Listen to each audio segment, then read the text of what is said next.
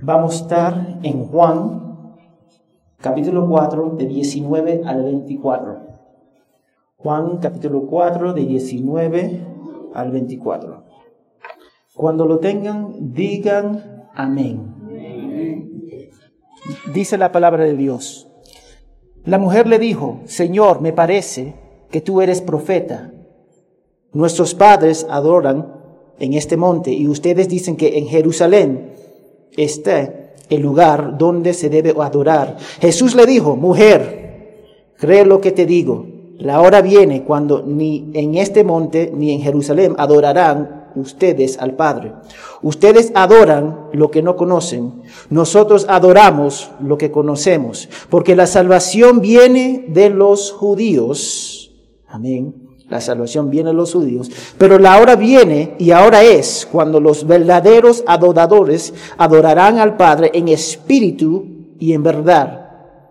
Porque ciertamente a los tales el Padre busca que lo adoren. Dios es espíritu y los que lo adoran deben adorar en espíritu y verdad. Vamos a orar. Señor, gracias por tu palabra. Gracias por el profundo amor que encontramos en la cruz de Cristo. Gracias, Padre. Revela tu palabra, quiebra corazones y que nosotros podemos conocerte más profundamente. En el nombre de Jesús, amén y amén. Vamos a seguir centrándonos en el discurso entre Jesús y la mujer samaritana. Ah, la mujer quiere el agua que Jesús le está ofreciendo, esa agua viva, pero no ve las implicaciones espirituales de lo que Jesús está diciendo. Así que Jesús le demuestra su poder y las implicaciones de sus palabras. Revela sus pecados y cambia el enfoque de la necesidad de agua a la necesidad espiritual de reconciliación con Dios. Recuerda que había un odio profundo entre los samaritanos y los judíos de Judá. Y a partir del um, versículo 15, la mujer deja de hablar de agua viva y la necesidad física y la necesidad de ir al pozo. Y ahora se centra en Cristo mismo. Dios está abriendo sus ojos, su mente y quitando el velo de su corazón, como dice 2 Corintios 3:14, no tiene que ir 2 Corintios 3:14. Ella está discerniendo las cosas espirituales de Dios porque está recibiendo agua viva. Y ella está pasando de vida de la muerte espiritual a la vida espiritual y es precioso. Y todo eso pasa en Jesucristo y solamente en Él. Ahora, todo su discurso cambia. Su actitud hacia Jesús cambia. De ser hostil a receptiva. Aún cuando expone sus pecados, ella sigue siendo receptiva. Dios está haciendo lo que hizo en cada uno de nosotros. La está buscando en su estado de rebeldía. Y eso es lo que Dios hizo conmigo y hizo contigo y puede ser que está haciendo ahora algunos de ustedes. Y este es el amor del Padre.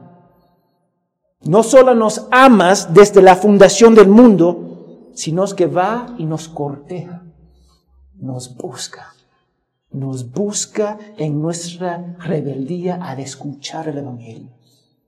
Cada día Dios está salvando miles de personas a través de la predicación del Evangelio, a través de Jesucristo. Recuerda los dos hombres condenados en la cruz con Cristo. ¿Sí? ¿Recuerdan? Dos ladrones, uno fue salvado.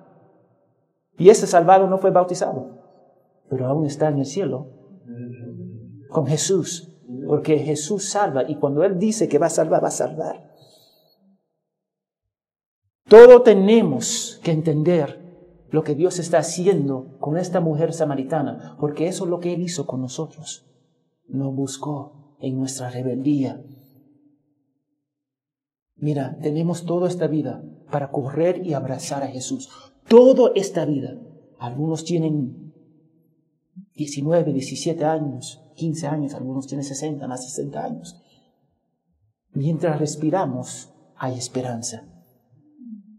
Pero hay muchas personas que están presumiendo que van a vivir a los 80 años. Es el detalle. Ninguno de nosotros sabemos cuántos años vamos a vivir. Como descubrieron Ananías y Zafira, mentieron a Dios y Dios lo mató. Vamos a ver lo que está pasando acá, porque Dios está cortejando a la mujer samaritana, buscándola. Vemos el versículo 19. La mujer le dijo, Señor, me parece que tú eres profeta. Jesús la exhortó y reveló información personal de ella. Ella no le iba a dar esa información personal. ¿Tú sabes por qué? Porque era personal. era avergonzoso. Jesús es un hombre y más es de Judá. Entonces yo no voy a hablar con él y contarle mis cosas. Entonces versículo 19, ella no está enojada con Jesús. Ella, ella no está enojada que Jesús expuso todos sus pecados, sino que percibe algo que solo puede venir de Dios. Ella percibe algo. Recuerda cuando Jesús le preguntó a los discípulos, ¿quién tú, quién tú crees que yo soy? En Mateo 16. Y Pedro, como representante del grupo, respondió, tú eres el Cristo, el Hijo del Dios vivo. ¿Y cómo respondió Jesús a esto?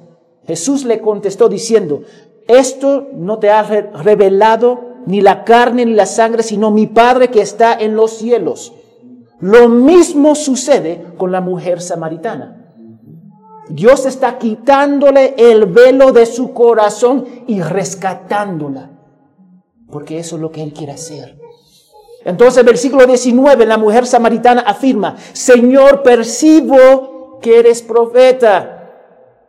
Ella está viendo y entendiendo y notando que Jesús no es un simple hombre, sino un profeta, que ellos entendieron que venía de Dios. Entonces el interés de ella está activa. Acá está un hombre de Dios. No hemos visto un profeta en 400 años. Juan el Bautista. Ahora Jesús. Ella pasó de ser hostil hacia él a comprender que era profeta de Dios. Lo cual es cierto, él es profeta. Porque es el profeta mencionado por Moisés que se va a levantar entre ellos. Deuteronomio 18:15. Vamos a ver. Deuteronomio 18:15. Cuando lo tengan, digan amén, por favor. Amén. Amén. Dice la palabra de Dios, un profeta de medio de ti, de tus hermanos, como yo, levantaré, el Señor levantará, disculpa, el Señor tu Dios, y a Él, ¿qué dice? ¿Lo ignora? Oirá, oiréis. mira, ellos esperaban un profeta, este profeta de Moisés.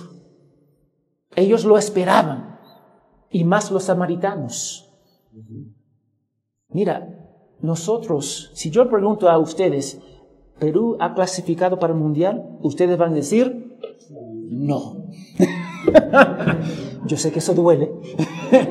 Pero si tú le dices a un samaritano, esperan un profeta, eh, todos van a decir sí. Porque era información común. Todo lo esperaba. Ellos esperaban el Mesías prometido. Ella percibió porque Dios le permitió ver. Ahora te voy a hacer una pregunta. ¿Percibes tu necesidad de Jesús? ¿Lo percibes? ¿Lo entiendes? ¿Lo veas? ¿O estás cegados por las ofertas de este mundo? Y todo lo que tú tienes que hacer. Percibir es entender y ver. ¿Sabes cuántas personas en cual yo he hablado sobre las cosas de Dios están totalmente cegados por las circunstancias y por eso no pueden percibir a Cristo. Estamos tan enfocados por detalles menores que no podemos percibir a Cristo. Ella entendió que Jesús era un profeta. No sabía que era el Mesías, pero entendió algo. Porque le acaba de revelar todos sus secretos. Si alguien revela todos nuestros secretos, vamos a ser bien avergonzados, ¿sí o no? Sí. Esta mujer no se enojó. Ella percibió algo que muchos de nosotros no podemos percibir. Mira, un profeta es alguien que habla en el nombre de Dios al pueblo, reprendiendo y anunciando lo que va a venir, como Moisés. Y recuerda que los samaritanos solo aceptaron los primeros cinco libros del Antiguo Testamento. ¿Y quién escribió los primeros cinco libros? Moisés. Entonces ellos esperaban un Mesías como Moisés. Ellos no aceptaron a Elías, a Jeremías, pero a Moisés sí. Ella sabía que Jesús no quería hacerle daño. Le estaba ofreciendo una ayuda que ella no sabía que necesitaba, pero ella percibía. ¿Cuántos de ustedes pueden percibir a Jesús? Jesús fue a buscar esta mujer según el perfecto plan divino de su Padre. Le está dando algo que ella necesita, pero no sabe que necesitas. no le ofrece riquezas o seguridad física, sino le ofrece a sí mismo. La mayor necesidad de cualquier persona en el mundo a lo largo de la historia siempre ha sido Jesucristo. Siempre. Tendemos a ofrecer a la gente todo tipo de tonterías. Ven a Jesús. Ven a Jesús por esta razón. Él te va a hacer tu, tu vida excelente. Es como intentar a un niño. Y nosotros lo hacemos. Yo puso mi corazón y mente para ganar a Samuel. ¿Con cómo lo voy a ganar? Con pan y dulces. Así lo voy a hacer. Yo, lo tengo en mi corazón, yo lo voy a ganar con ese pan. Pero cuando se acaba el pan, él no quiere estar conmigo. él quiere regresar con su mamá. Mira, decimos a la gente, ven a Jesús, porque Él hará todos tus problemas. Lo va a dejar perfectamente resueltos. Esteban de Hechos capítulo 7 podía predicar de esa forma? No, lo mataron por predicar a Cristo. O escuchas, Él te hará rico o Él te va a sanar. Muchos cristianos fueron despojados de todas sus posiciones, todas sus tierras durante la persecución en la iglesia primitiva. ¿Ellos podían predicar de esa forma? No. No ofrecemos a la gente las cosas de este mundo cuando predicamos el Evangelio. No hacemos eso. Les ofrecemos la persona de Cristo. Lo más valioso que se puede ofrecer en este mundo, en esta vida, a Cristo. Y cuando alguien viene a la fe a causa de Cristo, se queda por Él. Y cuando ganamos, entre comillas, a alguien por la fe, por lo que le damos, tenemos que seguir dándoles esas cosas, porque Cristo nunca fue suficiente. Al igual, yo puedo manipular para captarme a Samuel, pero cuando se acaba el pan, seco. Y eso pasa en el cristianismo. Versículo 20. Mira lo que dice. nuestros padres adoraron en este monte y ustedes dicen que en Jerusalén esté, está el lugar donde se debe adorar. Ahora, en versículo 20 habla de la adoración entre ellos, los samaritanos y los judíos. Ahora, dejó de hablar del pozo de Jacob. Ahora está hablando de adoración. Y este siempre era la intención de Jesús, llevarla a la adoración a Dios. llevarla a la adoración de Dios. Él quería guiarla para que vea su necesidad espiritual.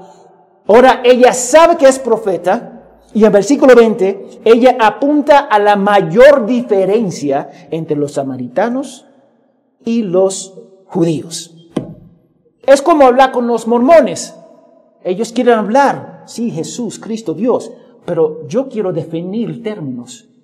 Porque si no definimos términos, no vamos a entender lo que estamos hablando. Entonces hay un problema enorme entre los judíos y samaritanos, a donde ellos adoran. Entonces ella atacó el punto principal y la diferencia entre ellos. Y yo creo que es, y yo creo que es importante que ella hizo eso. Entonces, ¿por qué los samaritanos solamente creen en estos cinco primeros libros? Ellos pensaban que toda la adoración se iba a hacer en el monte de Gerazim. Ahí está. Ahí tenemos que adorar, como se describe en Deuteronomio 11:29. Es bien claro. Y los judíos que tenían todo el Antiguo Testamento reconocían que Dios eligió Jerusalén como lugar de adoración en Segunda Crónicas 6.6. ellos tomaron una decisión basada en información limitada y pasaron cientos de años adorando de esa forma. Ella está hablando de ceremonias externas y lugares de adoración y todas esas cosas serán irrelevantes en Cristo. Pero ella no lo sabía. Es como discutir de los alimentos que podemos o no podemos comer ahora. Tenemos la libertad de comer un lechón riquito.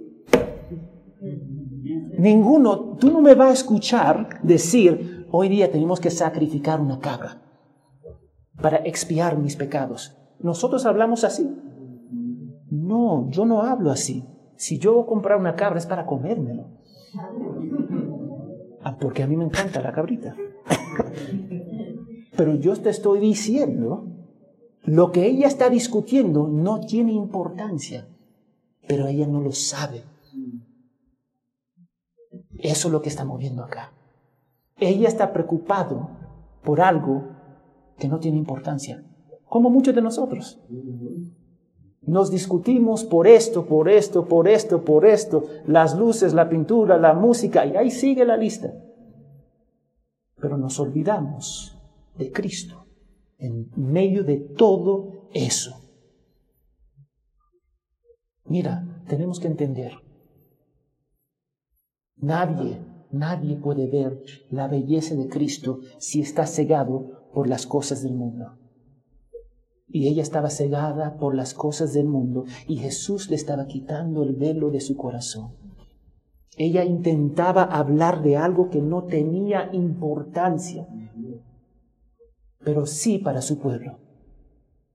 A veces cuando estamos predicando el Evangelio, la gente quiere discutir de, de puntos que son completamente irrelevantes.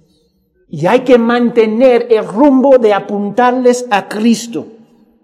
No digo que no deberíamos responder sus preguntas, pero que ellos encontraron una contradicción en la Biblia, que no es una contradicción, no es importante en su necesidad de conocer a Cristo. Eso es la realidad. Jesús salva, salva. La teología no salva, porque hay muchos teólogos que no creen en Cristo. La teología no salva, es tu relación con Jesucristo. Es tu relación con Jesucristo. Esto es lo que te salva. Tú no vas a estar en el cielo y Dios te va a dar un examen de tu teología. No va a ser eso. Él va a hacer, Él va a decir, ha aceptado a mi Hijo como tu Rey Salvador. Y hay una respuesta. ¿Sí o no? Esa es la respuesta. Versículo 21.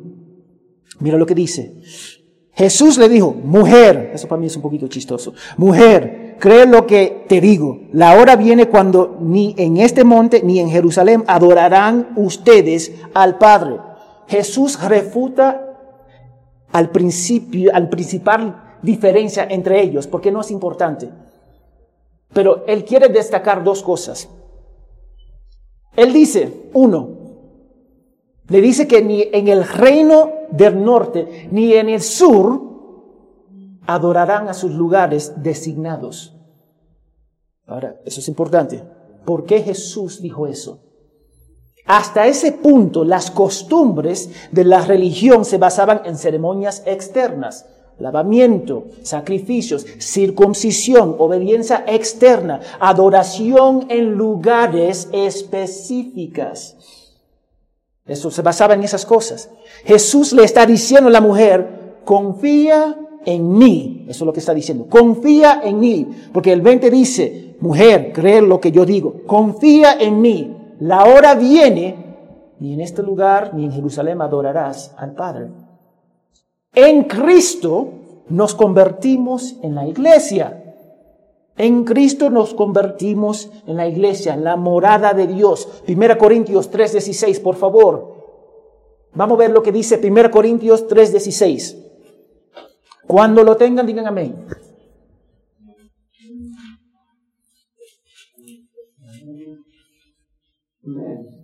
Amén. Miren lo que dice. No saben que ustedes son templo de Dios y que el Espíritu Santo y Espíritu de Dios habita ¿dónde? En nosotros. Ahí habita, en nosotros. Este sistema en cual ella quería aclarar no era necesario porque Jesús los cumplió perfectamente. Ella no sabía eso porque Jesús no ha muerto y no ha resucitado, pero Jesús estaba caminando a ese rumbo. Y algunos de nosotros somos tan religiosos como los judíos y los samaritanos que pensamos que orar en Jerusalén o ir a Roma hace nuestras oraciones sagradas. ¿Ha conocido personas así? Eso no es cierto, es una mentira. Pensamos si el pastor ora, Dios va a escuchar al pastor. Es la misma cosa. Porque mis las oraciones del pastor son más sagradas. Él tiene un acceso a Dios que yo no tengo. Mentira del diablo. El mismo espíritu que mora dentro de mí, mora dentro de ustedes. El lugar de nuestra oración no es importante. El tiempo viene y ha venido con nosotros a donde vamos a adorar a Dios en espíritu y verdad.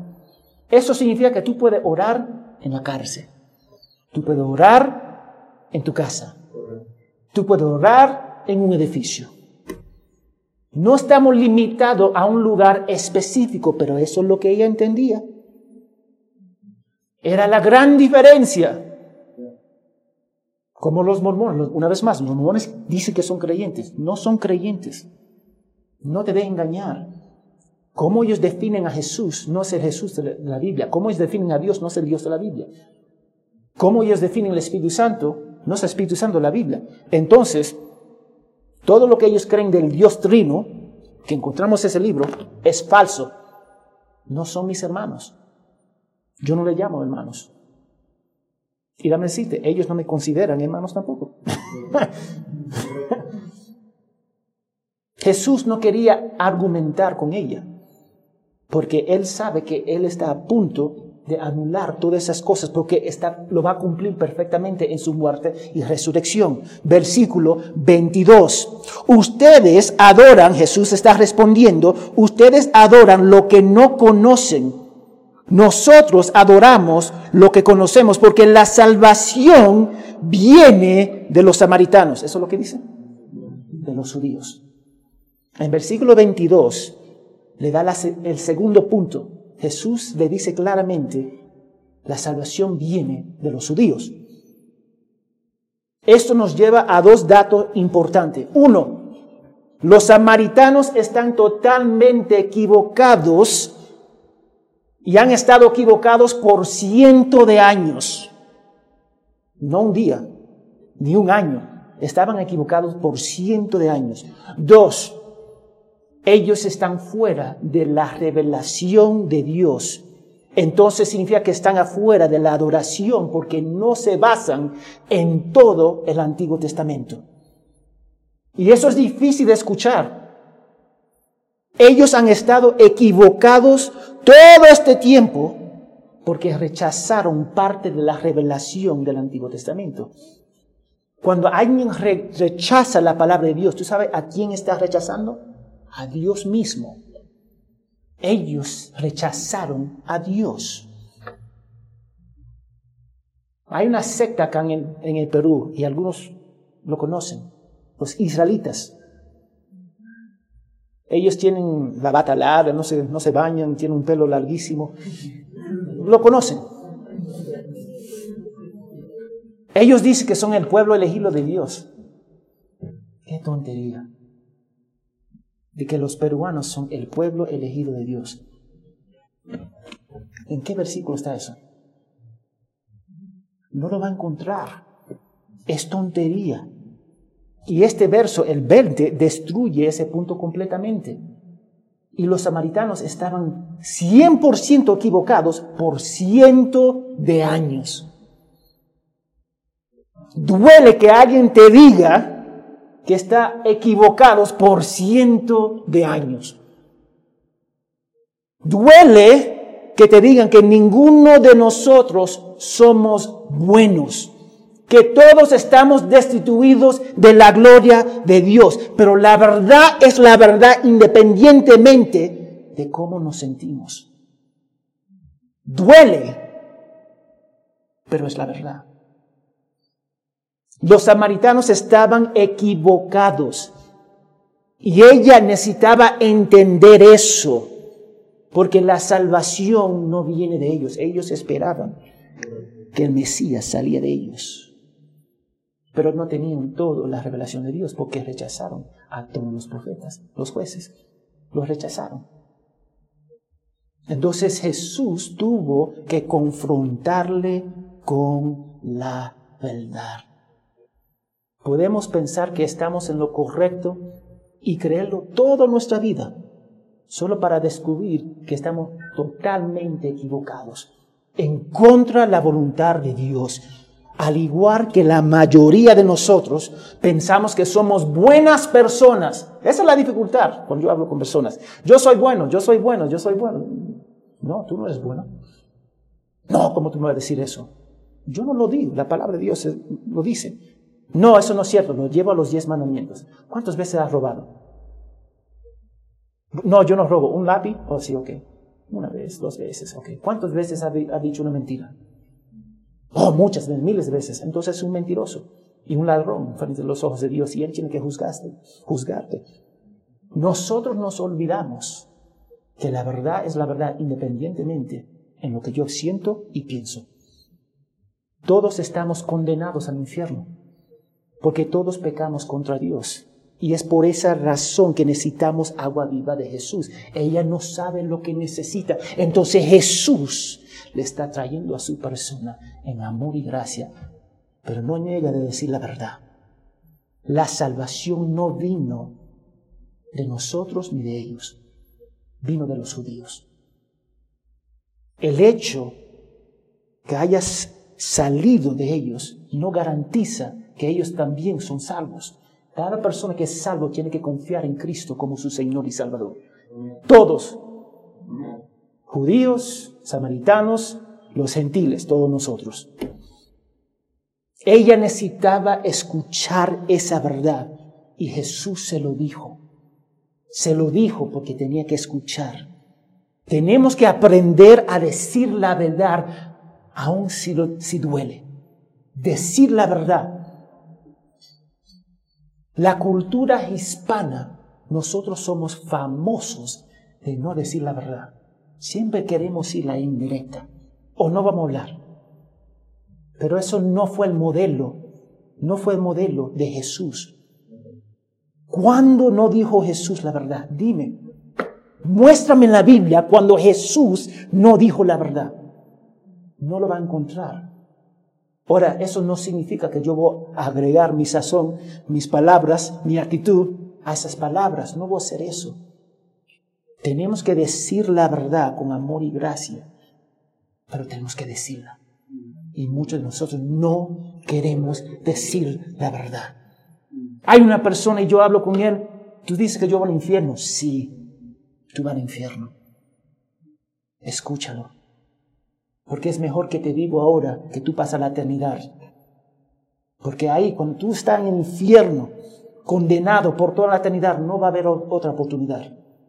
Entonces la cosa más amorosa que yo puedo hacer es decir la verdad. Versículo 23. Pero la hora viene y ahora es cuando los verdaderos adoradores, adoradores adorarán al Padre en espíritu y verdad, porque ciertamente a los tales es Padre busca, disculpa, ciertamente a los tales el Padre busca que lo adoren. El tercer punto acá que yo quiero mencionar acá, en versículo 23, Jesús le da un nuevo modelo de adoración. Nuevo modelo de adoración. La hora está aquí porque la vida de Jesús inicia esta nueva era de gracia. La gente no necesita ir al templo para adorar a Dios, necesitan ir a Jesús.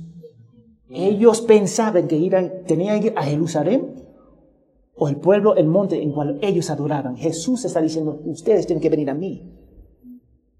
Y eso es algo radical. Ven a mí, no vayan al monte. Ven a mí. No tiene que ir al templo ya. Tiene que someterse a Jesús como el Rey y Salvador. La vida, la muerte y la resurrección de Jesús y el Espíritu Santo cambia el lugar y la forma en cual nosotros adoramos, no solamente en ese entonces, durante toda la historia. Yo no necesito ir a Jerusalén para tener una experiencia religiosa. Tengo que ir a Jerusalén. No. Jerusalén no es diferente de los Estados Unidos, de Cusco, Perú. No tengo que ir. Yo puedo recibir el Evangelio acá mismo.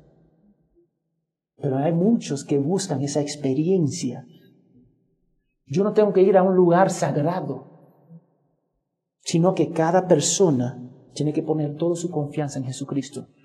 Una vez yo estaba haciendo una caminata durante Intirami y se acercó un señor, yo estaba con varios pastores, pero acercó un señor en rodillas caminando. ¿Quién son? Somos pastores de esa iglesia. ¡Ah! Ora por mí. Y yo le dije, mi oración no te va a salvar. Cristo se va a salvar y causándote dolor caminando en tus rodillas tampoco te va a salvar. Cristo te va a salvar. Pero ellos pensaban que causándose dolor iban a alcanzar a Dios. Mentira. Mentira. Es una nueva forma de adoración que se enfoca en Dios a través de su Hijo. No las ceremonias externas de caminar en rodillas por kilómetros Dios busca personas que lo adoran en espíritu y verdad. El espíritu aquí no es el Espíritu Santo, puede indicar eso, sino el espíritu humano. Él busca la adoración desde el interior del hombre, no las ceremonias externas. La adoración interna debe estar basada en la verdad de Dios, revelado en su trabajo y en su palabra y revelado en Jesucristo para adorar en espíritu y verdad, tiene que abrazar a Jesús como tu Señor, Salvador y Rey. Y es imposible adorar a Dios en espíritu verdad si rechaza la persona de Jesucristo. Piensa en eso. Cada persona que rechaza a Jesús jamás va a adorar a Dios en espíritu verdad están totalmente perdidos. Jesús nos dice que nadie puede venir al Padre sino a través de mí. Juan 14, 6. Versículo 24. Mira lo que dice. Dios es espíritu y los que lo adoran deben adorar en espíritu y verdad. Jesús dice, porque Dios es espíritu, los que lo adoran deben adorarlo en espíritu y verdad. ¿Dios es espíritu? Amén. ¿Dios es un hombre? No, Dios no es un hombre. ¿Dios es visible o invisible? Invisible. Él decidió revelarse a través de su palabra y Jesucristo. Si queremos adorarle, hay que hacerlo dentro del marco que Él estableció, que es Jesucristo. Lo que hace la verdad, la verdad es que Dios habla. Dios ha hablado que Jesucristo es el único camino. El único camino, no hay otro. La gente puede tener la verdad removida del espíritu y tener la pasión removida de la verdad. Explico. Hay los legalistas. Me encanta cumplir la ley de la palabra de Dios sin el espíritu. Hay los carismáticos. Le encanta la emoción sin la palabra de Dios. Y todos están mal. Nosotros no podemos guiarnos por las emociones y no podemos perder el espíritu de la palabra de Dios. Dios se revela a través de su palabra y a través de su Hijo. Cualquier forma de adorar a Dios es simplemente obras, es decir, muertas ante Dios, porque han rechazado a su Hijo. No podemos rechazar la verdad, no podemos hacerlo, no podemos cumplir este libro separado de Cristo. No se puede adorar a Dios en espíritu, en verdad, sin la revelación final de Jesucristo. Y lo digo, la revelación final. Yo no necesito más revelación. Cristo es suficiente. ¿Tú sabes cuántas personas en Dios me habló, Dios me habló, Dios me habló, Dios me habló? Pero su vida muestra que no siguen a Jesús. Dios me habló y es una contradicción de este libro. Dios no está hablando, el enemigo está hablando y tú estás escuchando. ¿Qué significa esto para nosotros? Observa que esta conversación ha sido llevado de un ambiente natural de buscar agua a lo espiritual. Jesús toma una tarea cotidiana de conseguir agua para apuntar a esta mujer, a su persona. Él cambió radicalmente su fundamento y comprensión de la adoración. Ahora te voy a hacer una pregunta. ¿Cuándo hemos llegado a ser tan orgullosos para pensar que podemos adorar a Dios como queremos? ¿Cuándo? Dime. Algunos de nosotros adoramos nuestras obras externas muertas del Espíritu. Otros tienen pasión y celo sin la verdad de Dios en Cristo y el poder del Espíritu Santo. Mientras otros son totalmente indiferentes. Pues sí, yo voy a la iglesia. Como tú le estás haciendo un favor a Dios. Dios no se conmueve ni se impresiona con nuestra adoración hasta que nuestros corazones se conmueve y se impresiona, impresiona con Él primero. Él nos dará el Espíritu Santo y nuestra disposición hacia Él va a cambiar totalmente. Vamos a cambiar de odio e indiferencia a amor y obediencia. Nunca se puede agradar a Dios ni adorarle sin Cristo y sin el Espíritu Santo. Los judíos, los samaritanos, ellos simplemente redujeron toda la palabra de Dios a donde se pueda, a donde se puede adorar y tareas externas, aparte del Espíritu. Cumplían con obligaciones. Los samaritanos no tenían toda la revelación de Dios, entonces ellos hacían lo que querían hacer. Los judíos tenían la ley y lo cumplían como yo cumplo poniendo mi camisa. Sin Dios. Es algo que yo hago, simplemente nada más y nada menos. Nosotros tenemos que ver la importancia de adorar a Dios, porque podemos ser como Nicodemos. Nicodemos, un fuerte, un teólogo, de Israel o como la samaritana, pero ambos estaban perdidos. Ambos estaban totalmente perdidos y necesitaban nacer de lo alto. Adorar a Dios en espíritu y verdad significa rendirse a Dios y a su Hijo totalmente. Tú no le puedes dar 99% a Dios. Él va a rechazar eso. Y si no cree que lo va a rechazar, te va a dar cuenta en el día que Jesús regresa o te llama. Y tú tienes que estar enfrente de Él. Dios no quiere su adoración muerta aparte de Cristo. No lo quiere. No significa nada para Él. Él desea verdaderos adoradores que creen en su Hijo y que tengan el Espíritu Santo. Y en Cristo ellos pueden aplicar esos principios bíblicos en sus vidas. Dios busca verdaderos adoradores transformados por el Evangelio. Transformado. Él no busca un, un comportamiento diferente. Como el pastor dice, reformación. Él busca transformación por el Evangelio. La adoración sincera comienza con un corazón cambiado a través del Evangelio en Cristo. Y después su vida sigue. La adoración siempre va a brotar en cada área de tu vida. Cada área, el dinero, cómo tú tratas tu cónyuge, que comes, tu tiempo libre, siempre va a brotar en cada área. Y dame decirte, si algunos de ustedes no han puesto su fe en Cristo, no eres diferente que Nicodemos ni esta mujer samaritana perdidos y destinados al infierno.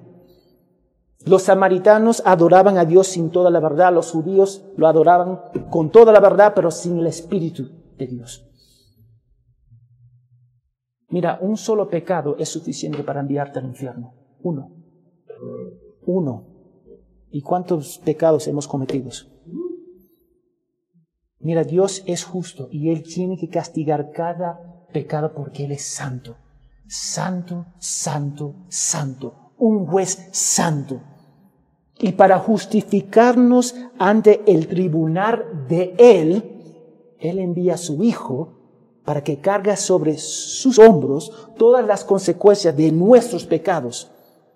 Todo lo que tenemos que hacer es someternos a Él, arrepentirnos y someternos a Jesús. Y Él va a cargar todas las consecuencias de nuestros pecados. Y cuando Dios cuando estaremos enfrente de Dios, Él va a decir, perfecto, entra mi hijo, porque Él va a ver la perfección de Cristo. Y si eso no sucede, no podemos adorar a Dios en espíritu de verdad. Estamos perdidos. Está diciendo, están perdidos. Escucha eso. Alguien que no pueda adorar a, Dios en espíritu de verdad está diciendo que están perdidos. No son creyentes. Todas nuestras obras aparte de Cristo son de trapo de inmundicia, dice la palabra de Dios. ¿Por qué? Porque no podemos adorar a Dios en espíritu de verdad sin haber nacido de nuevo a través de la fe en Cristo. No tenemos el derecho de cambiar la adoración de acuerdo que de nuestras costumbres. Tenemos que someternos a lo que Él dice. Yo no puedo decir, yo creo en Dios de mi forma. ¿Cuántas veces hemos escuchado eso? Yo creo en Dios en mis formas. Eso es soberbia.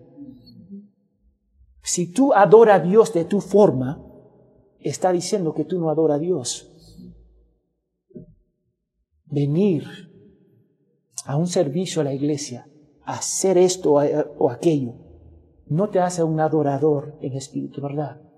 Lo que te hace un verdadero espíritu, ¿verdad? Es que te arrepientes y confías en Cristo. Te insisto te insisto que confía en Jesús hoy día. Pero mira, lo que dice A.W. Tozer. Ningún hombre da nada aceptable a Dios hasta que no se haya dado primero a sí mismo en amor y sacrificio. Tú no puedes darle nada a Dios hasta que tú te rindes primero a Cristo. No te engañes. Todo mundo va a adorar algo. La pregunta es, ¿qué adoras?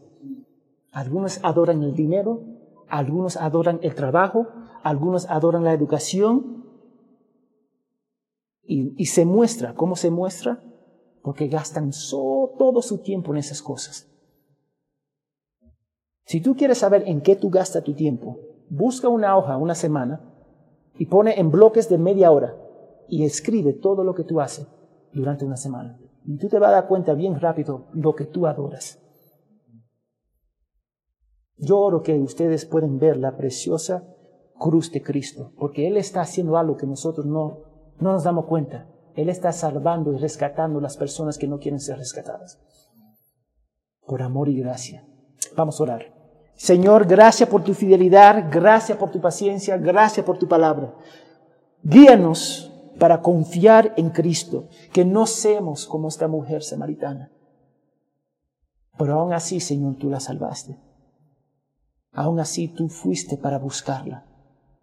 Aún así, tú le mostraste misericordia y amor. Nunca negaste la verdad, Señor. Y ayúdanos para tomar esas pautas, esos ejemplos en nuestras vidas y predicar el Evangelio a todos en cual tenemos influencia, Señor, en el trabajo, en el colegio, en la universidad. Por favor, Señor, que nosotros podemos predicar el Evangelio y que la gente pueda ver la hermosura de Jesucristo. No tenemos la carga de cambiar la persona, Padre, pero sí tenemos la responsabilidad de sembrar las semillas. Te pedimos todo esto en el nombre de Jesús. Amén y amén.